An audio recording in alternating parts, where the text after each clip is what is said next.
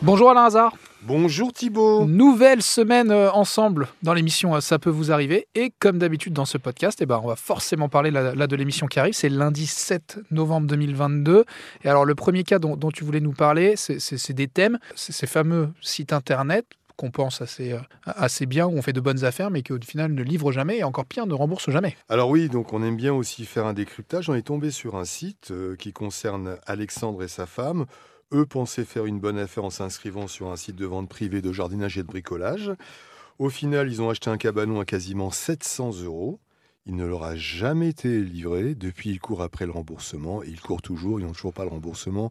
Et ils ne seraient pas les seules victimes puisqu'on compterait donc un préjudice que se compte à plusieurs, plusieurs milliers d'euros de gens qui ont commandé, qui n'ont pas été livrés, qui n'ont pas été remboursés. C'est horrible parce que c'est toujours la double peine en fait. D'une part, ils sont pas livrés et en plus, ils ont déjà lâché l'argent et on, personne ne les rembourse. Ouais, donc ils ont, oui, ils ont lâché de l'argent pour rien et c'est très compliqué de se faire rembourser. Donc on va tout faire pour décrypter ce site, voir pourquoi ça ne fonctionne pas et essayer de joindre ses responsables tout simplement. Et le deuxième thème que tu voulais aborder euh, avec nous, ça c'est un peu les, les, les, thèmes moi qui me, qui me passionnent entre guillemets le plus, c'est peut-être un petit peu sadique ce que je dis, mais c'est les fameuses usurpations d'identité, c'est quand, même assez, euh, c'est quand même assez lunaire à chaque fois tous ces cas. C'est lunaire et puis surtout c'est, une angoisse, c'est-à-dire que ça peut arriver à n'importe qui, on, on, te, on te vole un peu ta vie, ton identité, bah, donc on s'empare de, de ta carte bancaire, de tes coordonnées. Donc on a plusieurs cas, on aura des gens sur le plateau.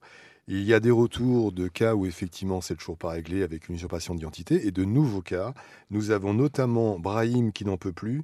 Il est victime d'usurpation d'identité depuis mai 2020. Il a reçu de nombreuses infractions.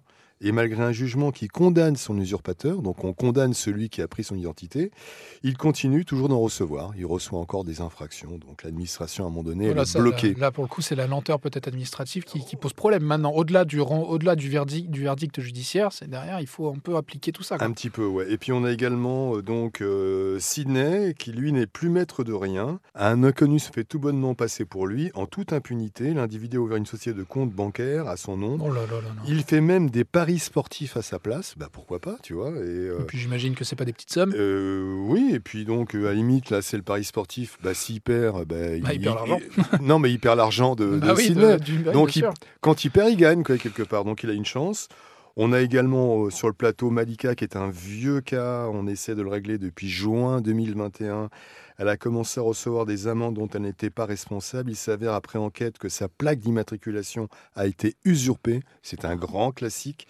Elle a été prélevée à tort de 375 euros remboursés le 28 janvier 2021 mais on lui réclame encore 30 amendes majorées de 85 euros et elle vient juste d'être prélevée à nouveau de 600 euros.